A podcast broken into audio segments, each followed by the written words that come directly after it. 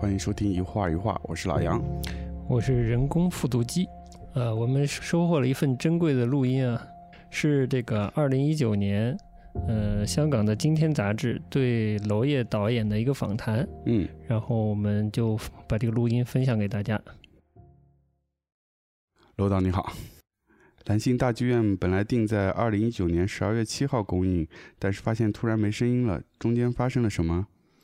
呃，事情仍在解决中，所以我不想多说什么。片子其实早已经获得公映的许可，国际销售也已经在进行了，希望能够尽快上映。实际上，我不太想管电影以外的事情，我基本上属于一个电影内的作者，不太希望作为一个电影导演跨越到一个社会层面来叙述。我其实是往后退的。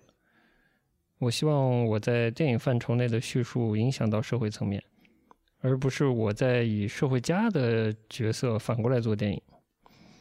但现实却总是让我不得不离开电影文本，直接和社会发生关系。这也许是电影的宿命。但就电影创作层面来说，这次创作自由还是得到了完整的保留了吧？嗯，相对而言吧。嗯，其实从创作角度，我每次都尽可能维护着这样相对的自由，但可能就是因为这些相对而言的自由，所以碰到的事情相对也比较多的。怎么说呢？就是如果一个局部自由和一个大范围的自由不匹配的话，那局部的自由也会受到侵害的。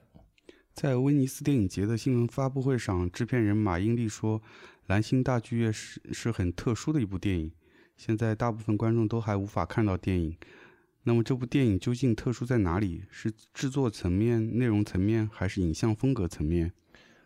他说特殊，可能是因为很多我这二十年来的第一次，比如说没有配乐、黑白画面，嗯，拍摄周期也不是特别长，大概七十天，筹备时间也大概只有两个多月，很快，然后实景拍摄。在《紫蝴蝶》完成将近十五年以后，在上海实景拍摄，在街道上，在老建筑里，包括在兰心大剧院、和平饭店的拍摄。同时，这可能是我语言比较多的一部影片，有英语、法语、德语、日语、中文，还有一点点上海话，也是涉及各国演员最多的一个阵容，包括很多的明星，还有这是第一次拍舞台。拍戏中戏，从题材来说，它是一个小题材，《风雨云》是大题材，也更复杂。呃，其实刚开始的时候是因为《风雨云》太累了，所以想休息一下吧，拍一个六天的故事。它的故事是珍珠港之前一周的故事，也没有太多的场景，就是舞台、酒店、一些街道。结果没想到还是比较复杂的制作。您刚才说蓝星本是想拍一部。轻松点儿的电影，但实际上女主角于景担负的使命是非常大的。她拿到了珍珠港轰炸的情报，但是她最终选择没有向盟军公布，从而影响了整个战局的发展。女主角身上的复杂性是不是你所看重的？她拿到情报没有告诉盟军，这个是不是史实我们另当别论。但是在这样的一种环境下，于景这个角色她所受到的压制和压力。反而是影片最关心的事情。实际上，在任何历史的大事情发生之前，每个个人都会不同程度的受到某种连锁的压制和危机感干扰。这也是我比较感兴趣的部分，包括大的历史背景。所以我完全可以不去追究小说里面说的是不是真的，而真实和虚构的关系也恰恰是影片讨论的一个问题。关于历史的叙事，其实很难有一个清晰的标准。它不单是一种历史的叙事，还是某种关于今天的解释，所以是可以讨论的。所有关于历史的叙事都是关于今天的叙事。呃，这是和《紫蝴蝶》那时候最大的区别。拍《紫蝴蝶》的时候，我想逃避一下。你想，这个苏州河禁拍两年，然后第一部影片三年不通过，疲惫不堪。我就想做紫蝴蝶这样的一个完全不涉及当代意识形态的，甚至不涉及到当代的空间、时间、风景的电影，因为风景对我来说也是意识形态的一种。今天的城市所有的景观，在影片里头就是一个意识形态空间，这是肯定的。就像《风雨云》中的城中村一样，所以我就躲开紫蝴蝶，我就想躲开，然后没躲开。嗯，你想寻找所谓的历史真相，几乎是非常困难的，有很多的屏蔽。呃，谎言、失真和被塑造的，包括那些发型、装饰等等的细节，这这是那时候的感受，有些纠结。就是我们生活的环境，我们认为一个非常正常的环境，实际上是被人为塑造的，被权力或者说更强大的势力所塑造的。呃，这是特别可怕的事，所以是逃不过去的。你想躲开今天的意识形态，躲回到三十年代，躲回到一九三一年，或者说躲到一九四一年，你是躲不过去的。但是很幸运，这个纠结在兰心大剧院已经没有了。面对这个问题，反而坦然一些。就是你就别想还原一个所谓真实的一九四一年上海，它肯定是一个关于今天的叙事。兰心大剧院它讲的是一九四一年的故事。但是它拍摄完成于今天，所以它带有二零一九年所有的社会信息和人的信息。跟紫蝴蝶那会儿最大的区别就是，我已经不不去回避这个了。这在电影中具体体现在什么地方？呃，恰恰因为是关于今天的，所以才选择了实景拍摄，因为只有实景才是一个通道。二零一九年的蓝星大剧院和一九四一年的蓝星大剧院这种耦合，实景的耦合成为一种电影的证据，而和平饭店的那些真实空间、滇池路的那些真实的街道也成为一种互文的关系，因为这是关于今天的叙事，所以要到一九四一年，呃，或者说更早遗留下来的空间里去拍摄，这才能构成一种互动，所以它不是一个年代戏的概念。在一个虚构的布景里拍，或者是旗袍时代，这种对掩盖真实的陈述，本身就是对真实的背叛。现实中的蓝星大剧院算是幸存下来的实体空间，但正如你所说，风景也是意识形态的一部分。风景或实体空间也在这个被塑造的过程中不可避免的消失了。呃，对这个问题，其实风雨云考虑的更多。城中村消失以后，实际上不光是这个空间的消失，不光是时间的流失，而且是一代人的消失。举个例子，你会记住第一次和恋人经过的一个街口，会有非常美好的印记，而这个印记在你的头脑里，你一直在受这个印记的影响。那个街角如果被拆除了，你就无法回到那个可以引起你回忆的空间，所以人也会被改变。如果所有的记忆空间都被修改，那你本人也不可能还原到你原来的状态。也就是说，你也被修改了。空间的修改实际上是对人的修改，这是显而易见的。或者说，对空间的破坏也是对人记忆的破坏。而电影恰恰是对这个空间记忆破坏的一种抵抗，它在抵抗一种记忆的消失。影像非常好的，能让你回到一种空间的记忆，哪怕是虚幻的。这恰恰也可能是某种权力拥有者比较敏感的部分。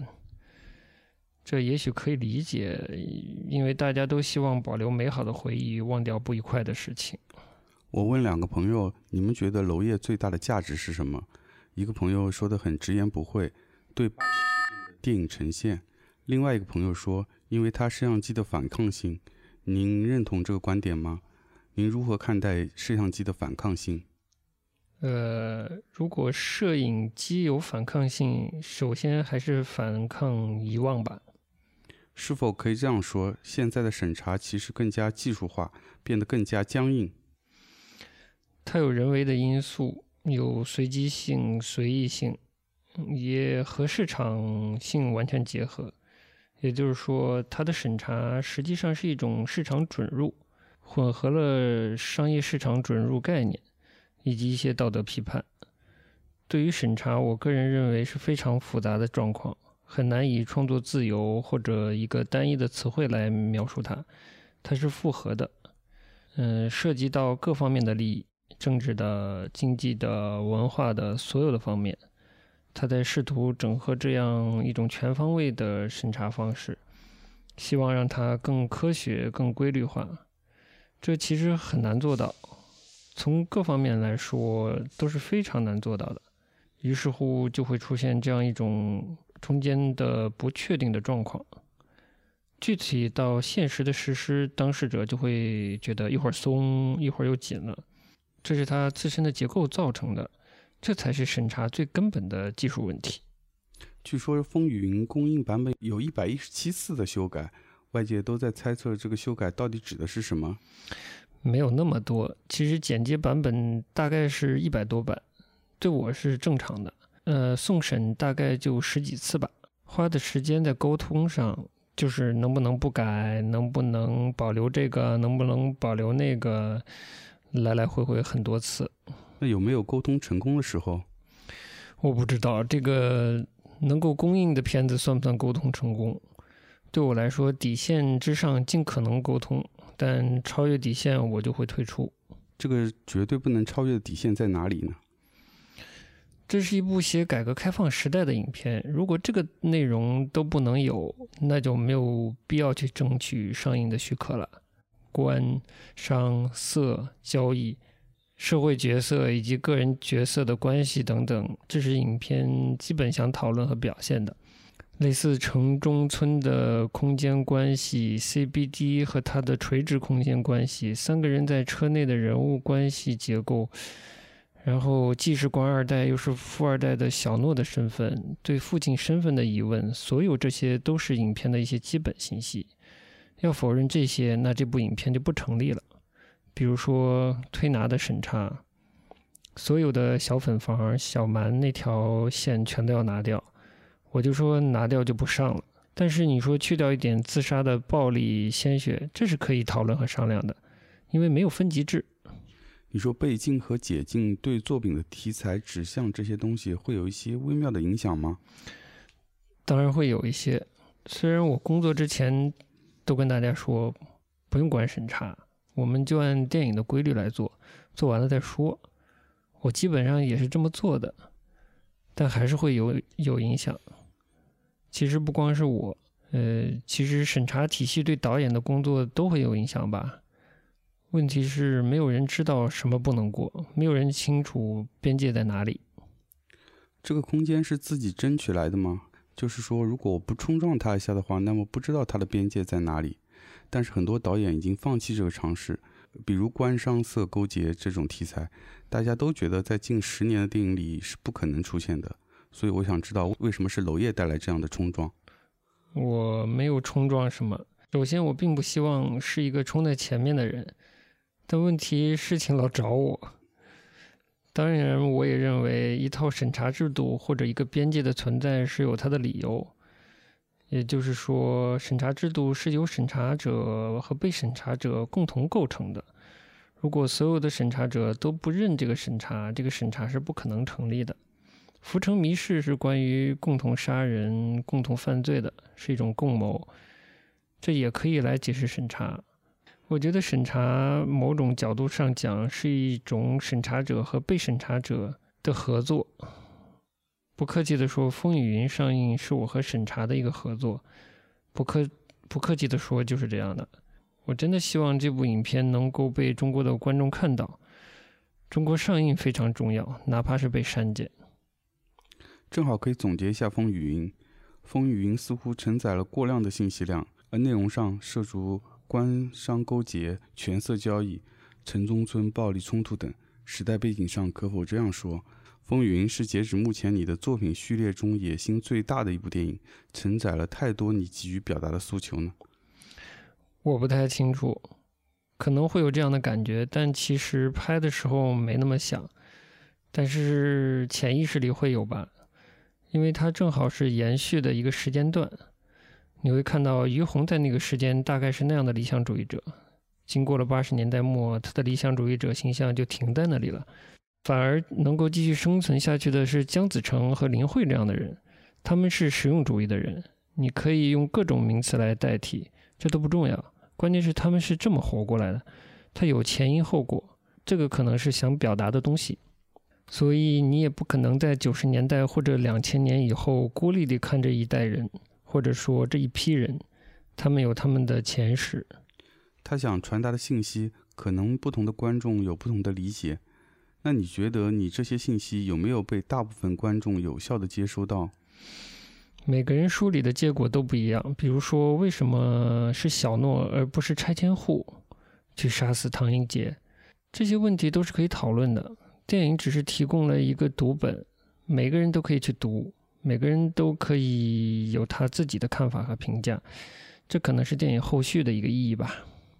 对于颐和园，你也说过，说问题正在于大多数人没有死于那个晚上，因为大部分人还是得生活下去，这是一个事实，就是这些人还是要面对以后的生活，他要带着这个伤疤或者原罪走下去。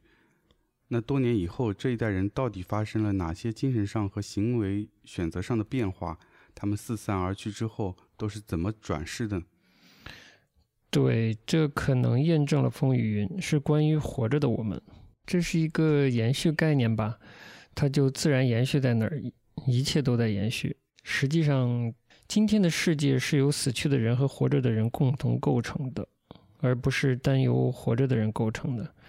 这是一个简单的概念吧，但总是被忽略。嗯，没有注意《浮城谜事》的结尾的文字的复现，就是想延续，一直到《风雨云》也是一个延续。关键是从人物的个体来理解的话，它其实说善良也是可以变成恶的，它是很难用概念来切断一个延续体。你会发现姜子成的恶是来自于善的，林慧的恶是来自于爱情。连阿云也是在于他的纯真，你会发现很多概念是不可以切断的。从社会或者时代的角度，它就是一个延续。好的、坏的、正面的、负面的、现在和过去、真实和虚幻，你很难用这些概念来规范或者来解释今天的整体的状况。它是一种共同的空间和时间。这可能是风雨云我希望传达的一种一呃，我希望传达的一些信息吧。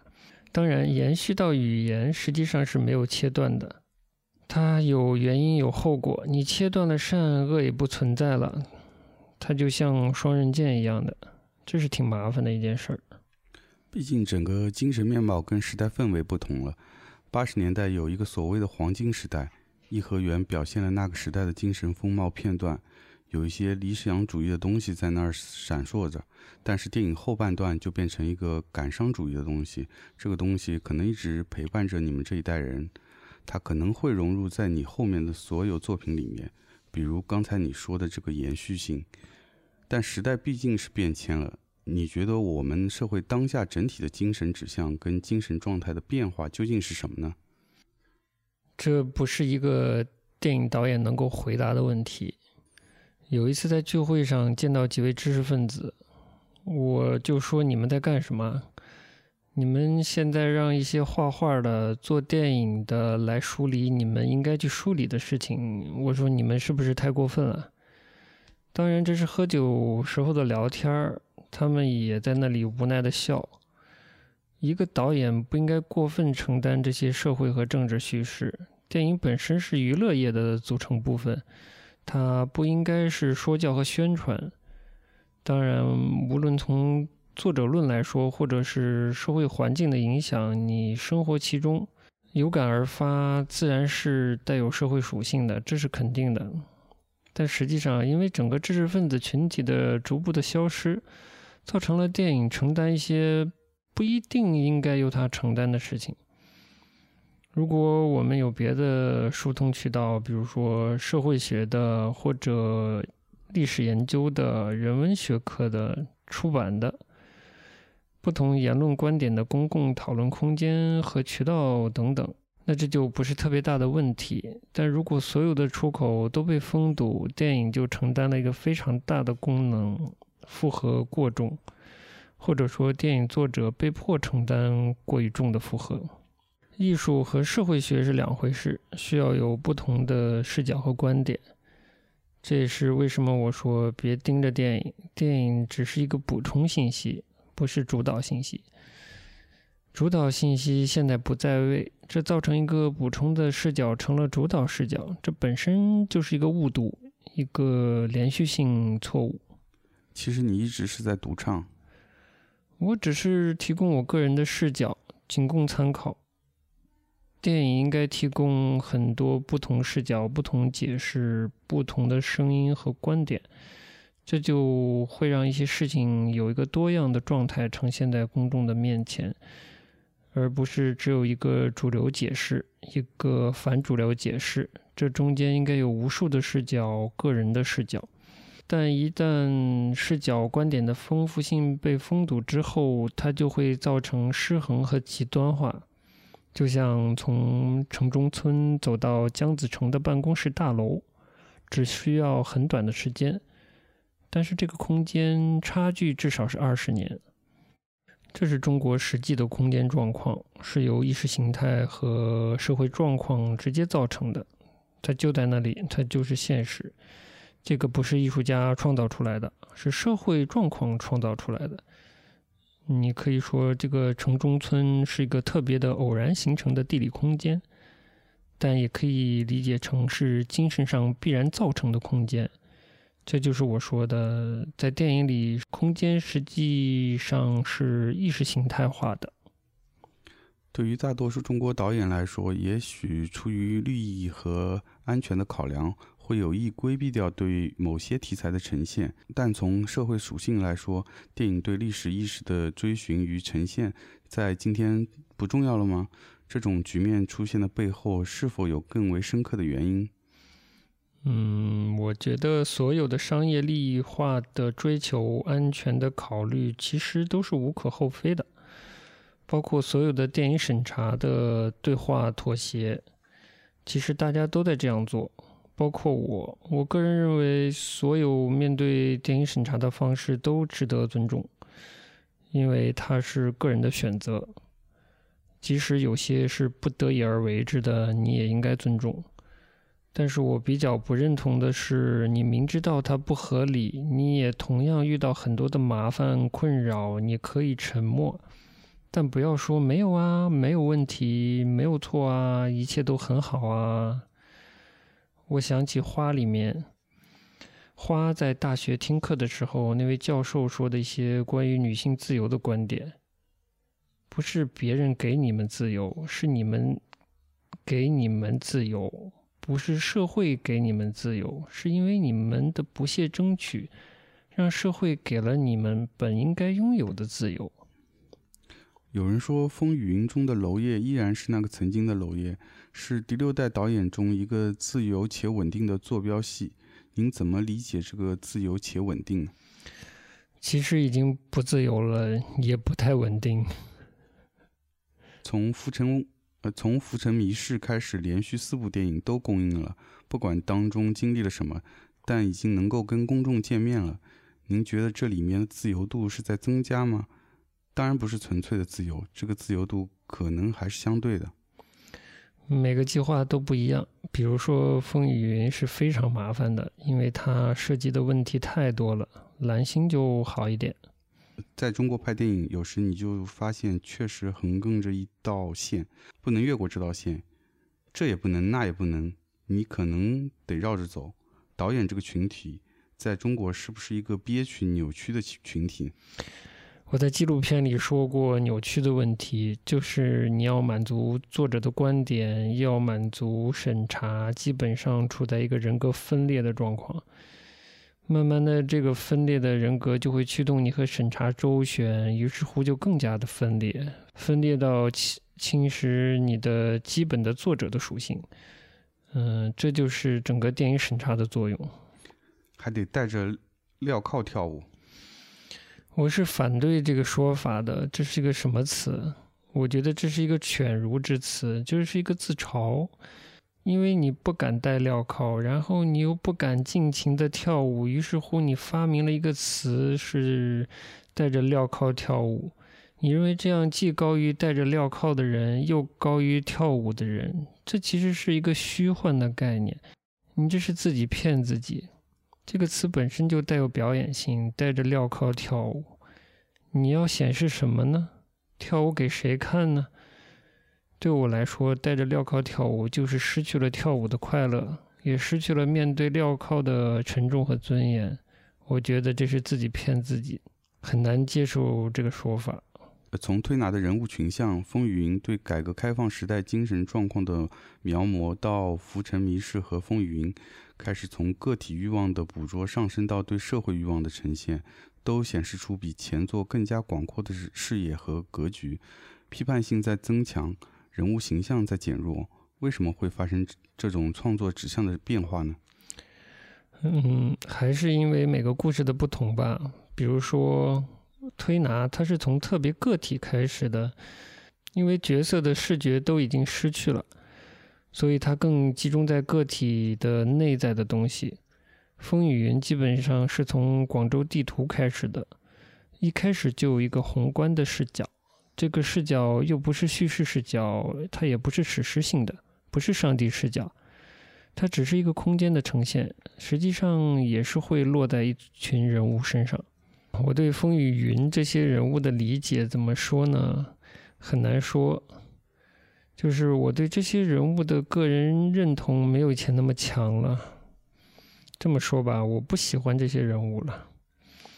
原来我是应该喜欢这些人物的，更多的可能是同情。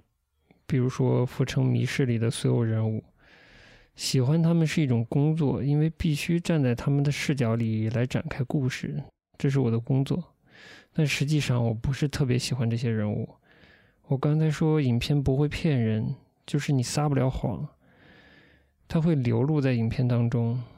你对风雨云这些人物的态度，这可能就是作者电影的作者态度吧。比如说风雨云三人在车里的段落还是很重要的，所以电影中非常强调。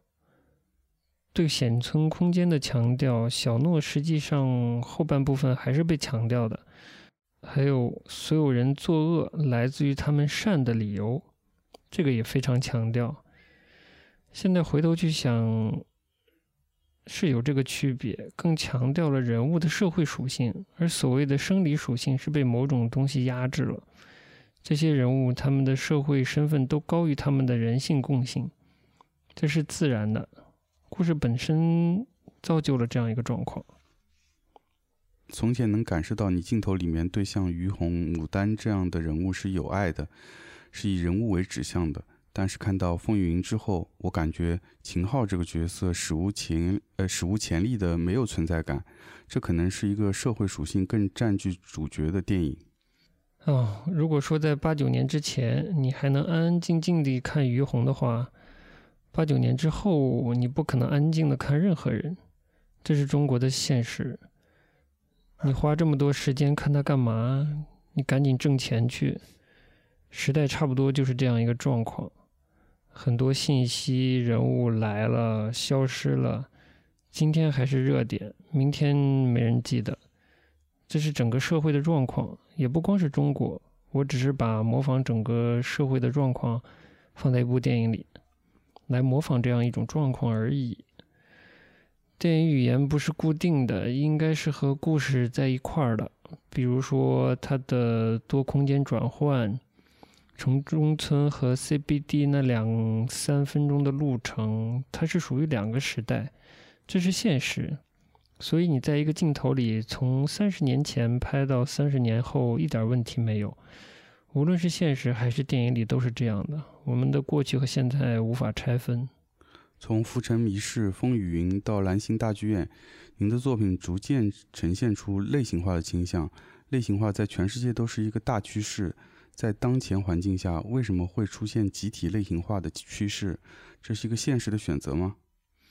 我不知道是不是现实选择，这其实差不多是电影史的选择。电影史它就一直是这样的。类型片也是个老话题，就是类型片和作者性的结合。这实际上差不多是一个电影史的故事。每个作者对类型的理解也不一样，我觉得是自然而然的。《浮城谜事》很多人说商业性的元素，改革开放三十年本身是一个全面商业化的过程。如果你想叙述这段历史的话，你怎么能在影片中排除商业性的元素呢？其实《浮城谜事》借鉴了很多日本社会派的风格，因为有很多社会背景的沟通，比如说都处在社会经济变革和飞腾期。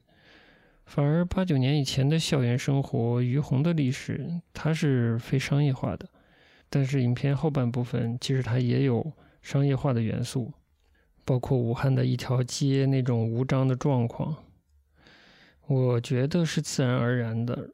如果有所谓的类型或者风格，也是更多的来自于具体的实际的社会和人文状况，包括具体的地理气候。空间、光线、技术条件等等，给予了本地的信息，不是来自于电影史的片单。第六代作为一个标签，已经存在了二十年有余，现在这个标签似乎已经不合时宜。如果说你们这批人当年有某种所谓共同的精神指向和路径的话，在眼下这个碎片化、年轻化、无法定义的时代中，你们各自的价值取向是否也在经历变化？好像早就没有了。为什么导演这个群体他会在第六代这些人身上开始分化，开始形成个人的特点？似乎再也没有第七代了。代其实上还是一个社会群体的概念，它不是一个个体概念。社会大改变造成环境大改变，就像刚才说，空间改变肯定会改变人，大的空间改变就会改变大部分的人。文革改变了一代人，你可以知道，文革一代基本上是共通的，背景、文化甚至于观点是差不多的。改革开放一代实际上也是比较接近的，但是这些都忽略了一个视角，那就是个人，就是在大的环境中、时代中的个人的差异性，就是人和人的不同。即使在大环境趋同的情况下也是如此，所以“代”的概念其实是对个体的消解。社会改革的过程可能会造成人的分裂、人的分化，也许就是某种代价。当周伟和于洪还在学校读书的时候，他们是一代人；当周伟从柏林回来做起了小生意，而于洪作为一个理想主义者，他的归宿是加油站的时候，他们已经不可能在一起了。不可能是恋人的关系了，两个人有了不同的社会指向。周伟的未来可能是姜子成，而于洪的未来不可能是林慧。你会看到当下同代人基本上形成不了一个整体，反而强化了阶级分割，反而回到了最原始的，就是有钱人、没钱人、底层、上层、中产这些概念。这时候你让姜子成和于洪来沟通，这是不可能的，所以可能很难找到一个群体，就像以前的新兴画派那种群体很难出现，而且个人处境不同，个人选择也差了很远，很难找到一种连接在一起的概念了，所以你也很难简单的用代的概念来描述。你跟王小帅当年你们互相作为男演员出现在对方的影片里，到现在二三十年过去了。你们的道路也有些分化，是吗？对，我觉得肯定是不一样的，对很多事情的看法完全不一样，甚至是相反的。但也有非常理解的地方。看他的电影，我完全懂，《地久天长》传达的信息也非常的熟悉，完全进得去。当年你们是以先锋者姿态进入影坛的。这么多年过去了，当你的作品被影迷和更新一波电影人奉为经典，甚至具备了影史价值，而你们也逐渐开始掌握电影工业的话语权之后，该如何看待自己的定位？会不会影响创作的格局和野心？我不知道，这些都不归我管，我也管不了。我就是个做电影的。从电影语言上讲，《风云》恰恰是在反经典的，那是因为。故事所呈现的背景现实，促使你做出的自然的选择。当然，这个选择本身带有很大的风险。但是，我觉得今天的电影应该是这样的：就是随着摄影器材的平民化、个人化，电影也不再单单由精英或者经典构成，而更趋向更加丰富和多元化。这是我个人对电影和影像环境的理解。就像每个人都可以拿手机拍电影，每个人对影像的理解也可以完全不同。每一个影像都是在提供自己的观点，作为众多的观点之一，供大家参考。能做的就是这样了，仅供参考。